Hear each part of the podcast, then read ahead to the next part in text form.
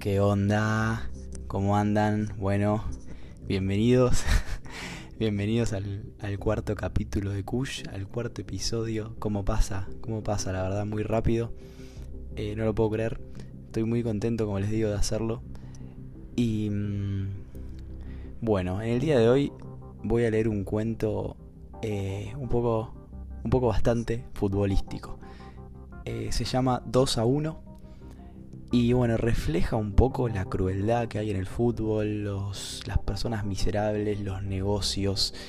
Y es un ambiente en el que me di cuenta que me siento cómodo. Antes no había escrito nunca de fútbol y es algo que, hago desde siempre. Empecé a jugar al fútbol antes de, de, poder hablar, básicamente. Y desde que tengo uso de razón que estoy adentro de una cancha. Y la verdad que no se me había ocurrido nunca. Y, y más que nada por un amigo empecé a, me dijo, che, hacete un cuento de fútbol y, me dio la idea, así que este cuento va dedicado para él. Y, y bueno, nada, podemos arrancar, me parece que, que con esto es suficiente para que se sientan para que se sientan cómodos en el espacio, así que podemos arrancar. Otro día más en la oficina. Preparo mi herramienta, el celular y llamo al mozo. Pido un cappuccino y un lemon pie como todos los martes, y veo que ya están sentados el canoso y el de boina. Hoy me ganaron de mano y llegaron antes que yo. Hace mucho que no veía dos caras de culo tan grande como la de estos dos tipos. Se rumorea que algo fuerte pasó en las inferiores del club, pero lo tienen bien escondido. Quizás estén reunidos por eso. Habitualmente llega el primero el hombre alto con camisa y pantalones de gabardina. O no lo invitaron, o estos dos andan en algo fulero. Cuando estoy por la mitad de la torta, entra el tercero con una camisa cuadros roja y celeste. Los primeros, que están sentados del lado de la ventana enfrentados, se pidieron un agua y nada para comer. El tipo alto se la jugó con un tostado de jamón y queso y un exprimido de naranja. Mientras esperaban que llegue la comida, se pusieron a hablar de los resultados del fin de semana, de los posibles árbitros que van a dirigir la próxima fecha y de las amplias posibilidades que tienen de ascender. Igualmente, con la cantidad de guita que, gastaron en el 9, el 5 tapón y el central nigeriano, si no peleaban el campeonato era para que se vayan todos. El canoso mira la lluvia correr por la ventana abstraído, como si no pudiera disimular lo incómodo que está. En cambio el de Boina está más participativo y convencido de que este año se les da el ascenso a la primera C. El tipo de los pantalones de gabardina no para de hablar. En un momento dijo algo que me pareció muy interesante. Todos los pibes de octava a tercera que arrancaron jugando en el club a principio de año siguen al día de hoy y casi sin faltar.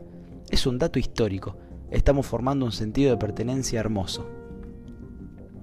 Tengo la impresión por cómo viene la mano que esa sonrisa en la cara del tipo de camisa va a durar muy poco. Los otros dos no paran de mirarse levantando la ceja como diciendo, dale, decile vos. Disculpen, les dejo su pedido, con permiso. Ya anotamos el precio para la factura del fin de mes como siempre. Gracias, Ángela. ¿Qué vamos a hacer con Damián?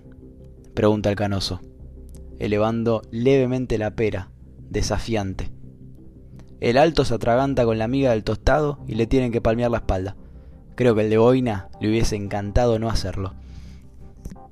Es un tema muy jodido, dice el de Boina pero el alto lo interrumpe mientras pierde la sonrisa. ¿Muy jodido? Y sí, nosotros en definitiva seguimos siendo un club de barrio. El 70% de nuestros ingresos provienen de las cuotas de los socios y de la AFA no vemos un mango hace meses. Es una operación muy compleja y peligrosa. Incluso saliendo todo bien, corre riesgo de nunca más poder tocar una pelota. Encima justo este año, ganando dos de los cuatro partidos que faltan, ascendemos, Hernán. Vamos a necesitar la guita para entrar a la C. Ya es otro mundo. Hay que mejorar la cancha, las tribunas, los vestuarios, elevar los salarios de todos, comprar pelotas nuevas, viajar más lejos. ¿Vamos a arriesgar todo eso por este chaqueño? De esta manera completó la idea el de Boina. ¿Pero vos me estás cargando, Javier? ¿Qué carajo tenés en la cabeza? Es un pibe del club. Lo trajimos de un barrio del medio de Chaco cuando tenía seis años. Vivía en una casa con el techo de barro, sin agua, sin luz. solo tenía a sus papás y hermanos. El pibe dejó a la familia para venir a jugar acá. Goleador tres años seguidos con récord histórico en 2016. Hizo 70 goles ese torneo. Fue mejor compañero en todas las categorías. Con lo poco que gana, por el contrato que le hicimos, le paga el pasaje a la familia para que vengan a las finales. Y no contento con eso, le manda todo su sueldo. Ni un par de zapatillas se compra. Todo va para sus padres y hermanos. Realmente no puedo creer que estemos siquiera discutiendo esto. ¿Vos pensás igual que este forro, Daniel? Son 200 lucas verdes. Internación, operación y posoperatorio. Me parece absurdo gastar años de ahorros y crecimiento por un pibe de la cuarta. Todavía no jugó ni un partido en primera. Me parece que vos tenés un extraño favoritismo por Damián. Favoritismo a las pelotas. Yo amo y banco a todos los pibes por igual, porque te recuerdo que sin ellos el club no existiría. Pero evidentemente no vine acá para discutir ni resolver nada. Vine a que me comuniquen la asquerosa y absurda decisión que tomaron. Pauso la grabación, pido la cuenta y me dirijo a la oficina del presidente del club, donde me están esperando los padres del pibe con las dos rodillas destrozadas.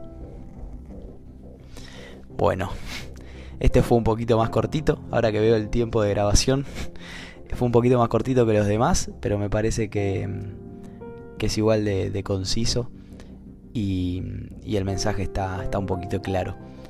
Así que bueno, espero que, les guste este cuarto capítulo. Eh, va creciendo, va creciendo la gente que lo escucha y los seguidores, eso me pone contento porque quiere decir que, les está gustando este espacio literario. Y bueno, espero, espero comentarios como siempre, por favor, que, todo sirve para, mejorar y esto es para ustedes, es para que, para que tengan un espacio donde poder escuchar cuentos y, y se relajen y disfruten. Así que nada, nos vemos la próxima, les mando un abrazo y un beso enorme a todos y todas. Adiós.